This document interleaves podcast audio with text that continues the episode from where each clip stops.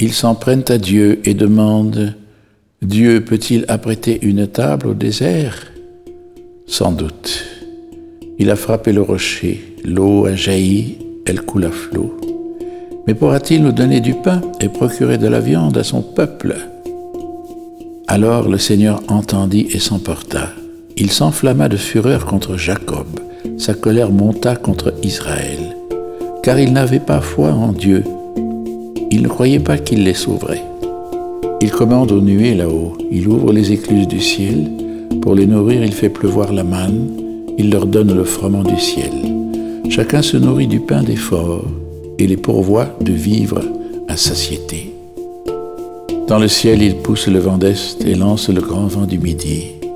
Sur eux, il fait pleuvoir une nuée d'oiseaux, autant de viande que de sable au bord des mers. Elle s'abat au milieu de leur camp, tout autour de leur demeure. Ils mangent, ils sont rassasiés, Dieu contentait leur envie. Mais leur envie n'était pas satisfaite. Ils avaient encore la bouche pleine quand s'éleva la colère de Dieu. Il frappe les plus vaillants d'entre eux et terrasse la jeunesse d'Israël. Et pourtant, ils péchaient encore, ils n'avaient pas foi en ces merveilles. D'un souffle, il achève leurs jours et leurs années en un moment. Quand Dieu les frappait, ils le cherchaient, ils revenaient et se tournaient vers lui.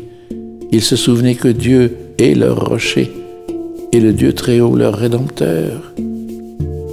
Mais de leur bouche, ils le trompaient, de leur langue, ils lui mentaient. Leur cœur n'était pas constant envers lui, ils n'étaient pas fidèles à son alliance. Et lui, miséricordieux, au lieu de détruire, il pardonnait.